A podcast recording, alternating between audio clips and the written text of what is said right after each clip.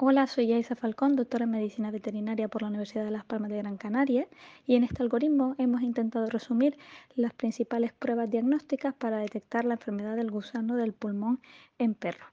Entre estas pruebas se encuentra la realización de un test de detección de antígenos o la detección directa del parásito mediante frotis coprológico o también se puede emplear la realización de un examen coprológico según la técnica de Barman-Wetzel para detectar las larvas del mismo.